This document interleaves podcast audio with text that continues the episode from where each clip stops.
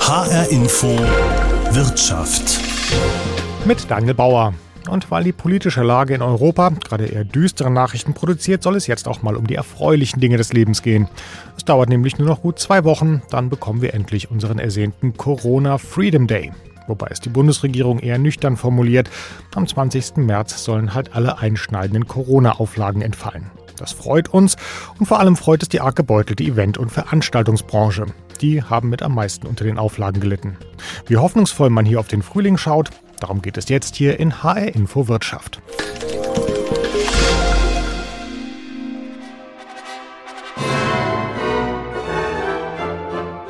Es ist der schönste Tag im Leben, zumindest wenn man Hochglanzprospekten und Hochzeitsmessen glaubt. Und vor Corona waren Hochzeiten auch ein lukrativer Wirtschaftszweig. Zwischen 2 und 5000 Euro ließen sich frisch Vermählte die Party im Durchschnitt kosten. Aber in der Pandemie wurde die Frage aller Fragen immer seltener gestellt und das merkten auch die Hochzeitsplaner. Josephine Winkler hat sich auf exklusive Blütenträume in malerischer Schlosskulisse spezialisiert. Passend dazu treffe ich sie im schönen Königstein im Taunus. Und sie bestätigt mir, die letzten Jahre gab es zwar Blüten, es gab auch Schlösser, aber eben kaum Trauungen. Ich erinnere mich vor allem an den Anfang der Pandemie. Da war es so, dass ähm, große Ungewissheit war eigentlich. Das war so der größte Faktor. Man wusste einfach nicht, wie soll man sich entscheiden. Das wussten auch wir als Dienstleisterinnen und Dienstleister nicht. Tatsächlich wurde es dann besser jetzt, wo alle geimpft sind. Dann kann man sich besser darauf einstellen. Also ja, ich kann nur sagen, dass die Brautpaare super enttäuscht waren. Viele haben ihre Hochzeit schon drei, vier Mal verschoben, ähm, weil sie viele Gäste haben, die über den Maximum, Maximalzahlen, die erlaubt sind, sind, oder weil viele Gäste aus dem Ausland kommen. Und dann eben, es besteht die Gefahr, dass jemand äh, kurz vorher sich isolieren muss also in Quarantäne muss und dann können, kann zum Beispiel die Brautmutter nicht kommen, weil sie eine Kontaktperson war. Diese, die Risiken sind unwahrscheinlich hoch oder man hat Angst, jemand in der Band steckt sich an. Also es sind so viele Faktoren, die berücksichtigt werden müssen. Ja. Und bei so einer Hochzeit, die dann ja auch oft ziemlich teuer ist, überlegt man sich das dann wahrscheinlich schon zwei, dreimal. Gibt es eigentlich Versicherungen für Hochzeiten? Kann man das machen? es gibt Versicherungen auch mit äh, mittlerweile mit Covid-Schutz.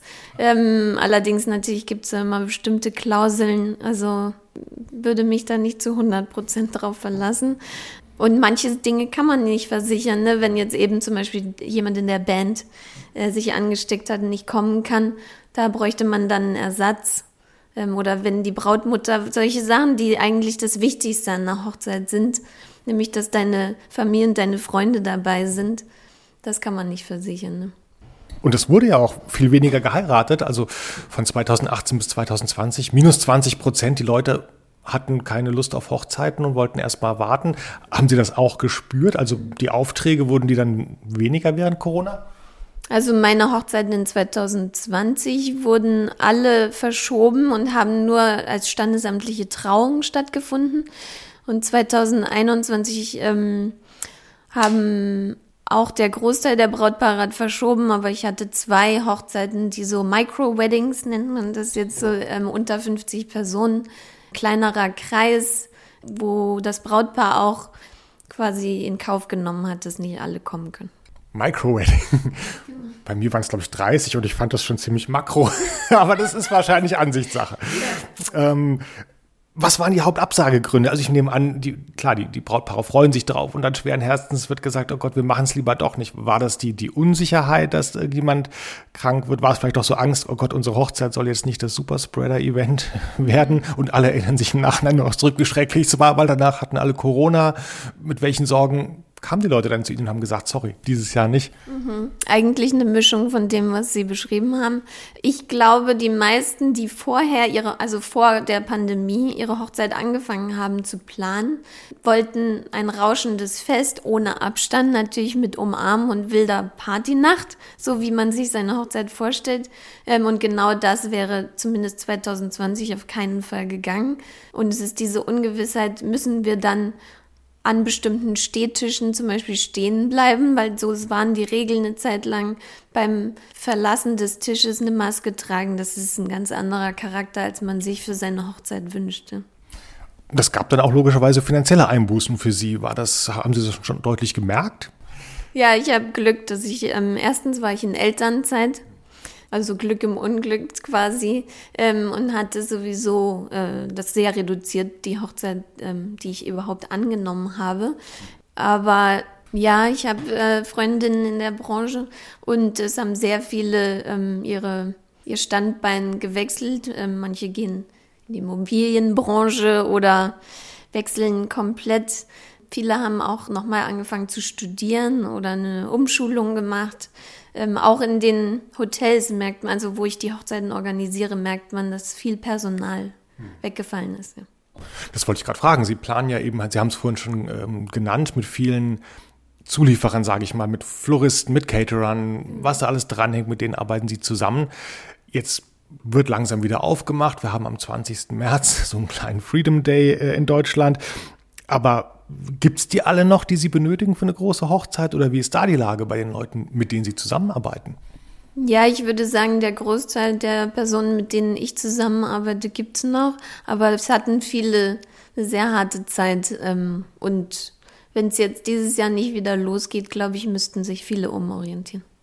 Und ganz persönlich, wie sind Ihre Vorsätze für 2022? Wollen Sie jetzt wieder ja, durchstarten? Hoffen Sie, dass die Hochzeiten jetzt stattfinden, die Sie machen können? Ja, also dieses Jahr, ich habe für den Sommer bin ich sehr zuversichtlich ähm, und also ich bin ausgebucht für dieses Jahr, aber ich mache auch nur eine sehr begrenzte Zahl an Hochzeiten, die ich überhaupt annehme. Und für nächstes Jahr habe ich bis jetzt noch gewartet, ähm, da ich gerne bis zum Sommer warten wollte, wie sich's entwickelt und dann ein Jahr Planung ungefähr reicht ja auch. Ja, nachdem jetzt äh, zwei Jahre lang so wenig geheiratet wurde, muss es ja eigentlich einen richtigen Heiratsstau gerade geben. Merkt man da was schon? Ja, also man hat es letztes Jahr vor allem gemerkt, weil die Planung tatsächlich meistens so ein bis anderthalb Jahre im Voraus ist. Und als wir letztes Jahr die Locations für dieses Jahr gesucht haben, für die Hochzeiten, ähm, gab es sehr wenige Termine da natürlich viele ihren Termin von 2020 auf 21 umgelegt haben und dann manche nochmal auf dieses Jahr. Da muss man jetzt flexibel sein, vielleicht an einem Freitag oder einem Donnerstag zu heiraten. Oh je. ja, das sagen die Brautpaare auch. Also, wenn ich heiraten will in diesem Jahr, muss ich schon am besten mit sehr viel Vorlauf mir eine Location aussuchen, sonst könnte alles schon weg sein. Ich glaube, dieses Jahr ist tatsächlich schon schwierig, weil wenn man sich überlegt, es gibt nur zwölf Samstage im Sommer ähm, pro Location. Ne? Und jeder möchte gerne Samstag im Sommer, vor allem jetzt während Corona natürlich noch mehr. Hm. Würde ich jetzt nicht im Winter planen. Aber die Aussicht auf viele rauschende Feste im Sommer ist jetzt da, oder? Total, ja. Also ich glaube vor allem, dass die Partys, die stattfinden, richtig wild werden. Sagt die Hochzeitsplanerin Josephine Winkler aus Königstein. Und wilde Partys, das ist eine sehr schöne Überleitung zu meinem nächsten Gesprächspartner. Wenn jemand in Frankfurt weiß, wie man gute Partys schmeißt, dann ist es Majid Jamigari. Er ist Geschäftsführer des Gibson Clubs auf der Zeil, wo sich bis zu 900 Gäste die Nächte um die Ohren tanzen. Ich treffe ihn in seinem Büro in der Innenstadt, keine 100 Meter vom Club entfernt. Eine halbe Stunde hat er Zeit. Nebenher muss er noch das zehnjährige Clubjubiläum im April planen. Pünktlich nach dem Freedom Day und wie es aussieht, als große Party mit DJ Champagner und allem, was dazugehört. Ja, die hätten wir eigentlich, äh, die hätten wir ungern verschoben. Äh, von daher äh, können wir jetzt wirklich, wirklich planen. Das ist ja immer so ein bisschen das Thema gewesen die letzten Monate, dass wir immer eingefordert haben, ähm, dass wir eine Perspektive bekommen, dass wir Planbarkeit bekommen. Es ist schwierig. Wir können nicht einfach von heute auf morgen öffnen und schließen. Das ist nicht möglich. Wir müssen das Programm langfristig planen. Wir müssen, wie gesagt, Musiker buchen. Reisen müssen organisiert werden. Techniker müssen dazu kommen. Das ist schon ein größerer Apparat. Äh, und dementsprechend freuen wir uns, dass wir gerade noch rechtzeitig das Go bekommen haben, weil den Monat brauchen wir sicherlich für die Planung. Sie haben die Musiker gerade angesprochen. Wie schwer ist es eigentlich gerade, äh, gute DJs jetzt für den Frühling zu kriegen? Also gibt es ja auch noch viele Unwägbarkeiten einfach. Ja, es gibt sehr viele Unwägbarkeiten. Wir machen ja auch, äh, wir sind ja auch eine Konzertbetriebsstätte und sehen ja, wie schwierig das für die Konzertplaner ist. Da sind äh, Tourneen jetzt schon drei, viermal verschoben worden. Ähm, natürlich kommt da das Problem hinzu, dass ähm, jedes Bundesland eine andere Regelung hatte. Ähm, das kann man sich vorstellen, die Künstler kommen ja nicht aus dem Ausland, kommen ja nicht für ein Konzert oder für ein, ein DJ-Booking hier rüber, sondern versuchen das ja zu kombinieren, äh, die Reise zu kombinieren. Man teilt sich die Reisekosten äh, und das, da, da wie gesagt, keine Plan, Planung möglich. Und jetzt kommt kommen wir langsam wieder in den Bereich und hoffen, dass sich das wieder ein bisschen normalisiert und dass wir da einfach mal wirklich Planbarkeit kriegen. Jetzt reden wir mal über die Zeit, über die, die hoffentlich jetzt bald kommt, nämlich wieder eine Zeit mit Öffnungen. Ähm, ich habe allerdings auch schon gelesen, eine Umfrage, etwa die Hälfte der Deutschen sagt, also auch ohne Corona werde ich weiter meine Maske tragen. Ähm, also da ist offenbar so ein, ja, da ist offenbar so ein Stück Unbekümmertheit auch verloren gegangen, wovon ja gerade so eine Clubszene auch lebt. Man will entspannen, abschalten, feiern gehen. Ähm, glauben Sie, das kommt schnell wieder zurück oder dass die Leute ihre Angst dann auch äh, an der Clubtür abgeben? Ich glaube, das ist eine Generationenfrage. Also wir haben ja sehr viele junge Gäste. Ähm, das Durchschnittsalter im Club liegt bei 24, 25. Äh, in dem Alter machen sich die meisten keine Gedanken. A, wissen sie, dass sie ähm, weniger Risikogruppe sind. Ähm, äh, es hat doch die, die Erfahrung einfach gezeigt. Und äh, das ist ein Alter, da will man weggehen. Man möchte Menschen kennenlernen, man möchte sich ausleben, man möchte sich ausprobieren. Und da fällt die Maske doch schon schneller wieder in Vergessenheit. Beim etwas älteren Publikum werden wir es sehen. Wir haben donnerstags die Liveband. Ähm, das wird mit Sicherheit ein Tag, da müssen wir mehr Arbeit reinstecken, um den wieder aufzubauen, um die, die ich sag mal, Generation 30 plus wieder abzuholen. Ähm, das, das, das werden wir einfach, einfach jetzt die nächsten Wochen, Monate sehen. Ich denke mal, dass wenn äh, es allgemein äh, überall in die Richtung geht, dass, dass, ähm, dass, dass wir nicht zu befürchten haben, dass die Pandemie eben doch sehr weit zurückgeht, dann wird sich das nach und nach auch wieder äh, in alte Zeiten in, äh, wieder in die Richtung bewegen, in der es vorher auch war. Mhm. Ja. Ganz praktische Frage, die mir gerade einfällt, kommt man auch im Sommer nach Corona mit Maske noch an Ihrem Türsteher vorbei? Oder ist es dann ein No-Go wie die falschen Schuhe? Ja, es ist, äh, es wird hoffentlich nicht zum neuen Accessoire. Äh, von daher äh, denke ich mal, dass das äh, irgendwann der Vergangenheit angehört oder ich hoffe mal, dass es der Vergangenheit angehört. Zumal das Atmen und Tanzen natürlich mit Maske überhaupt keinen Spaß macht. Äh, von, äh, ja, und man möchte, wie gesagt, man möchte sich auch zeigen, man möchte auch jemanden kennenlernen. Und ich glaube, das fällt einem dann noch ein bisschen schwerer mit Maske.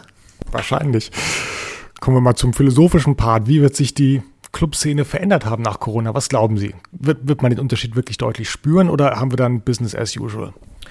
Ähm, ich glaube schon, dass es jetzt am Anfang erstmal exzessiver wird, ähm, dass, dass ähm, die Menschen äh, versuchen, etwas nachzuholen äh, und versuchen, etwas auszuleben, was sie eben über einige Zeit nicht hatten. Wir dürfen auch nicht vergessen, es gibt auch eine Generation von 19-, 20-Jährigen jetzt, die noch nie in einem Club waren, also eine ganz neue Generation, die, die jetzt den, den Umgang mit dem Clubbing lernt. Es wird, denke ich mal, ähm, zumindest am Anfang doch äh, sehr feuchtfröhlich und sehr laut werden und, und man muss sich wieder gewöhnen an die ganze Atmosphäre eines Clubs. Das, das haben wir auch in der Zwischenzeit gemerkt. Wir durften eben im Herbst letzten Jahres schon mal äh, unter 2G Plus ähm, Bedingungen öffnen äh, mit 800 Gästen. Ähm, das war ja eine kurze Phase, bevor dann eben der nächste Lockdown wieder kam für uns.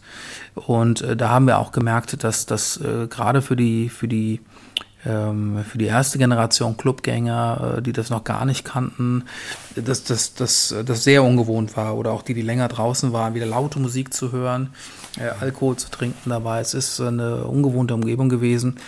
Ähm, aber das wird sich, glaube ich, auch irgendwann wieder einpendeln.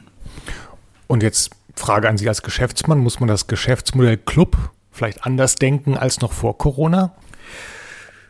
Man muss sich sowieso permanent anpassen. Äh, es gibt kein Geschäftsmodell-Club, was ewig währt, sondern, sondern da geht es wirklich darum, permanent zu schauen, was der Zeitgeist macht, ähm, welche Musik die nächste Generation hört, wie sie sich kleidet, wie sie sich bewegt, wie sie was sie sucht, wie sie kommuniziert. Also wir sind sowieso permanent im Wandel und deswegen glaube ich auch, dass wir in unserer Branche ganz äh, am Ende äh, wieder lernen werden, damit umzugehen, mit jeder Situation umzugehen. Äh, wichtig ist, wie gesagt, dass wir jetzt die Perspektive dazu haben. Äh, das war schwierig äh, für alle Kollegen in den letzten zwei Jahren, ähm, aber wir sind ähm, es gewöhnt, kreativ zu sein und diese Kreativität, ähm, die werden wir auch wieder in neue Geschäftsmodelle äh, münzen. Mehr Risikomanagement, jetzt wo man weiß, sowas kann passieren?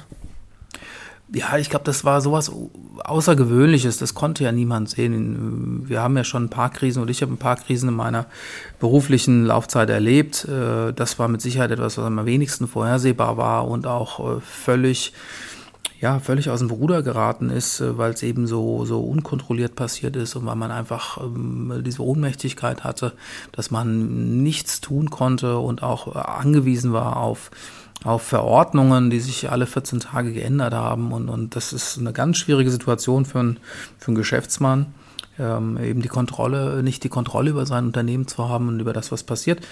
Ähm, ich glaube, man wird in Zukunft ein bisschen vorsichtiger sein, gerade jetzt in Bezug auch auf den nächsten Herbst. Das ist, glaube ich, die, die nächste kritische Situation, die wir überstehen müssen. Ähm, und wenn wir aber sehen, dass wir gut durch den Herbst kommen und äh, durch den Winter, dann gibt es, glaube ich, in dieser Richtung erstmal keine weiteren Befürchtungen. Und als Veranstalter, Partymacher, irgendwas, was Sie mitnehmen? Jede könnte die letzte sein. Nein, das ist, äh, äh, das ist, glaube ich, äh, da sind wir, da sind wir, da haben wir einfach zu viel erlebt in den letzten Jahren. Ähm, ich glaube einfach, wir wissen alle, es geht immer weiter. Das ist ja das, was, wenn man ein, zwei, drei Krisen schon überstanden hat, dann weiß man, es geht immer weiter. Ähm, es wird immer anders weitergehen, als man es vorher gedacht hat. Man kann das nicht am Reißbrett planen, was da passiert. Man kann äh, mit Sicherheit äh, vorausschauend agieren äh, und, und ähm, bestmöglich äh, sich aufstellen. Das tun wir. Wir haben ein sehr professionelles Team. Ähm, wir haben sehr erfahrene Leute. Ähm, wir wissen, dass unser Geschäftsmodell funktioniert. Das ist, glaube ich, das auch ein wichtiges Learning, dass wir, dass wir merken, unser Geschäftsmodell funktioniert trotzdem, trotz, trotz Pandemie und, und auch, äh, äh wir haben, wie gesagt, im, im Herbst mal eine kurze Phase gehabt. Da hat es sofort wieder angezogen. Auch die Samstage, die wir jetzt geöffnet haben, die sind äh, jeden Samstag ausgebucht. Also wir merken ja, dass die Nachfrage nach wie vor da ist und dass das Produkt stimmt. Deswegen müssen wir an dem Produkt gar nicht so viel ändern sondern müssen einfach nur schauen, dass wir da professionell äh, weiterhin die Dinge so handhaben, dass die Menschen uns auch vertrauen, die Gäste uns vertrauen und wissen, sie sind bei uns gut aufgehoben. HR Info Wirtschaft. Hochzeitsplanerinnen und Clubbetreiber rechnen also schon mal mit den nächsten rauschenden Festen. Bei den Konzertveranstaltern sieht es dagegen noch nicht ganz so rosig aus, weil man noch nicht genau weiß, was zum Beispiel wann in welchem Bundesland genau möglich ist, wo es Kapazitätsgrenzen gibt und wo nicht. Deshalb werden auch jetzt gerade noch große Tourneen abgesagt. Otto zum Beispiel hat die schlechte Nachricht seinen Fans gerade per Instagram verkündet. Bei Regen und Schnee geht ich gern auf Tournee. Aber dies, dies Jahr geht's leider nicht. Tja, und auch andere Künstler hadern noch, ob es sich wirklich lohnt, die ganz großen Hallen zu bespielen. Für die Abschiedstour von Elton John sieht es momentan ganz gut aus und auch Guns N' Roses werden vermutlich im Sommer in München auftreten. Aber garantieren kann das eben heute noch niemand. Das sagt mir Jens Micho vom Bundesverband der Konzert- und Veranstaltungswirtschaft in Hamburg. Das ist leider eine Frage, die wir so schwer beantworten können. Also das sind natürlich alles Konzerte, die nach dem 20. März stattfinden. Und man wird schauen, was uns der 20. März, da ist ja dann die neue, die nächste Ministerpräsidentenkonferenz, was uns der bringt. Ob die tatsächlich äh, das tun, äh, was wir uns davon versprochen haben äh, und ob die tatsächlich das meinen, was sie geschrieben haben. Das sind eben halt Dinge, die leider nicht hinreichend klar sind äh, in diesem Protokoll, Schlussprotokoll und da können wir auch nur abwarten und wir kann dann eigentlich nur jedem, der fragt, sagen, warten wir bis zum 21. März. Hm, abwarten ist für Leute mit Karten äh, lästig, für die Veranstaltungsbranche ist es aber auch finanziell ziemlich äh, schwierig. Geben Sie mir doch als Laien und unseren Hörern mal einen Einblick, was alles an so einem ja, großen Konzert dranhängt. Das, man könnte ja sagen, na gut, dann verschiebt man es halt ein paar Wochen, aber so einfach ist es nicht. Ja, zunächst einmal äh, sind die betroffenen Veranstalter ja nicht für ein Konzert in Deutschland zuständig, sondern sie haben eine Tournee geplant, zum Teil bereits 2019, die sie dann auf 2020 äh, früher verlegt haben, von dort dann auf den Herbst. Und so ging das weiter, zum Teil jetzt also schon zum fünften Mal eine Veranstaltung verlegen.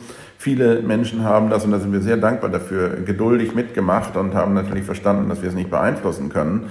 Ähm, nur wir reden bei größeren Tourneen durchaus gerne mal von zwei, drei Millionen Euro, die der Veranstalter da äh, als Risiko auf seinen Schultern trägt. Denn jede Verlegung setzt natürlich voraus, dass wir Spielstätten brauchen. Und sie setzt auch voraus, dass der Künstler verfügbar ist. Daher würde es äh, in vielen Fällen sicher dazu führen, dass Tourneen entweder lange verschoben werden oder diese Auftritte gar nicht mehr stattfinden. Und es ist eben nicht so, äh, dass man äh, nun vor dem 20. mit allem rechnen kann, was so geplant ist. Und wie es nach dem 20. März ist, das erwarte ich jedenfalls mit großer Spannung. Wie sehr hilft der äh, Sonderfonds, den die Bundesregierung eingesetzt hat für Kulturveranstaltungen? Das ist ja quasi so eine ja, Ausfallversicherung für Großveranstaltungen, kann man sagen. 2,5 Milliarden Euro sind da drin. Was man hört, wird aber noch nicht viel abgerufen. Woran liegt das?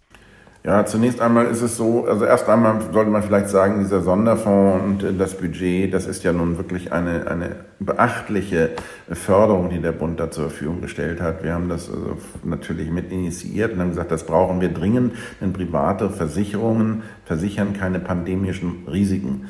Äh, der Sonderfonds existiert zunächst einmal derzeit bis Mitte dieses Jahres. Da gibt es zwei Tools. Das eine ist äh, die Wirtschaftlichkeitshilfe, die endet, so wie es geplant ist, äh, bereits Ende März. Und dann gibt es ähm, die äh, Ausfallabsicherung, die endet Ende dieses Jahres. Nun, äh, Veranstalter werden darauf angewiesen sein, dass sie auch für die Zukunft irgendwie eine Absicherung für diese Risiken, mit denen wir auch weiterhin rechnen müssen, denn das äh, Virus wird weder am 20. März noch am 31. Dezember äh, sich verflüchtigt haben. Wir brauchen für diese Fälle eine Absicherung. Es ist so, dass dieser Fonds natürlich äh, bis zu seiner Existenz erhebliche Sicherheit bietet. Äh, die läuft bald ab. Äh, dann ist die Frage, wie geht es dann weiter? Und äh, diese Sicherheit ist aber nun an sehr viel Formalismus geknüpft. Es gibt äh, hier an meiner Geschäftsstelle wirklich täglich Fragen dazu. es funktioniert leider, und das wissen auch die Beteiligten auf der politischen Seite, es funktioniert leider nicht so einfach, wie man sich das vorstellen mag. Und es ist auch nicht jedes Risiko abgedeckt. Und schauen Sie, es ist ja auch wichtig, dass wir jetzt wissen, was äh, zum Beispiel im Herbst passiert. Sie können ja nicht immer weiter investieren in ein Konzert, äh, ohne zu wissen, dass es definitiv stattfinden kann. Dafür gibt es auch Wege, aber die mussten mühselig äh, erörtert werden. Und es ist so, dass der Veranstalter immer und in jedem Fall auf einem Teil der Kosten sitzen bleibt. Das sind zwar Anführungsstrichen nur Ausführungsstrichen oben 10 Prozent. Aber 10 Prozent von drei Millionen Kosten einer Tournee sind auch 300.000 Euro. Also es gibt keinen Veranstalter in diesem Land, der das einfach mal wegsteckt, zumal die großen Veranstalter ja nicht nur eine äh, Tournee zurzeit planen. Also da gibt es leider bei diesem äh, Sonderfonds für Kulturveranstaltungen Fragen über Fragen, ungelöste Probleme, äh, die ständig neue entstehen. Es ist ein sehr gutes Instrument, aber es funktioniert natürlich nicht so, wie wir es irgendwann mal erwartet haben. Und wir sind ständig dabei, irgendwie fein zu justieren, aber das ist sehr ermüdend und natürlich für die Praktiker äh, doch äh, sehr problematisch, weil für die geht es darum, jetzt zu wissen, was morgen passiert. Schauen wir zum Schluss doch nochmal auf diesen Sommer und gehen mal von optimistischen äh, Voraussetzungen aus, also ein weitgehend Corona-freier Sommer. Wie zuversichtlich sind Sie, dass die ähm, Stadien, dass die Konzerthallen da wieder voll werden? Es gibt ja Leute, die sagen, ja, die Leute wollen wieder raus, wollen wieder was erleben. Ähm, der, der Run ähm, auf die Tickets wird groß sein. Auf der anderen Seite kommt eine psychologische Komponente aber auch dazu. Vielleicht hat die Pandemie uns die Lust an der Massenveranstaltung erstmal für die nähere Zukunft ausgetrieben. Was glauben Sie? Also zunächst mal möchte ich nochmal sagen, wir bitten nicht darum, sondern wir fordern. Und ich glaube, zusammen mit Medizinern und vielen Politikern, dass nun am 20. März die Schranken aufgehoben werden. Es ist auf der anderen Seite ein tatsächliches Problem, äh, dass äh, wir natürlich wissen, bereits auch schon in der Vergangenheit bei diesen kleineren möglichen Konzerten erleben, äh, dass die Menschen doch sehr zurückhaltend sind, Konzerte zu besuchen. Ich glaube, dass bei den Festivals, bei den Open-Air-Veranstaltungen es keine großen Probleme geben wird. Gleichwohl erleben wir, dass die Menschen genauso wenig wie sie, also äh, viele eben reisen, nicht reisen zurzeit, eben auch sehr zurückhaltend sind, ob sie es schon wagen sollen, in Konzerte zu gehen, obwohl wir wissen, A, wird sich dieses Risiko eben nicht verflüchtigen. Es wird immer so bleiben. Da muss man entscheiden, wie gehe ich denn morgen damit um, wenn ich heute so zurückhaltend bin. Das muss aber jeder für sich entscheiden. Es gibt aber sicherlich auch äh, zurzeit die Verunsicherung, dass Menschen nicht wissen, wird das Konzert denn überhaupt stattfinden? Warten wir das doch mal ab. Das heißt, wir werden das ähm, Konzertgehverhalten, das, äh, das Verhalten der Menschen, äh, wie sie mit Veranstaltungsangeboten umgehen, überhaupt erstmal wieder aufbauen müssen. Und wir wissen, dass da natürlich ein äh, sehr eingeschränktes Vertrauen, was man in Veranstaltungstermine zurzeit noch hat, erstmal wieder aufgebaut werden müssen muss. Das können wir nicht alleine tun, sondern da brauchen wir eben diese Planungssicherheit. Und äh, ich denke, dass es uns gelingen wird, aber das ist auch noch ein, ein Hindernis, mit dem wir kämpfen müssen zurzeit sagt Jens Micho vom Bundesverband der Konzert- und Veranstaltungswirtschaft. Für seine Branche ist der 20. März auch ein kleiner Freedom Day, aber vor allem halt auch der Tag, an dem sie endlich erfährt, wie es im wichtigen Festivalsommer weitergeht. Und das war HR Info Wirtschaft. Die Sendung gibt es wie immer auch als Podcast in der ARD Audiothek.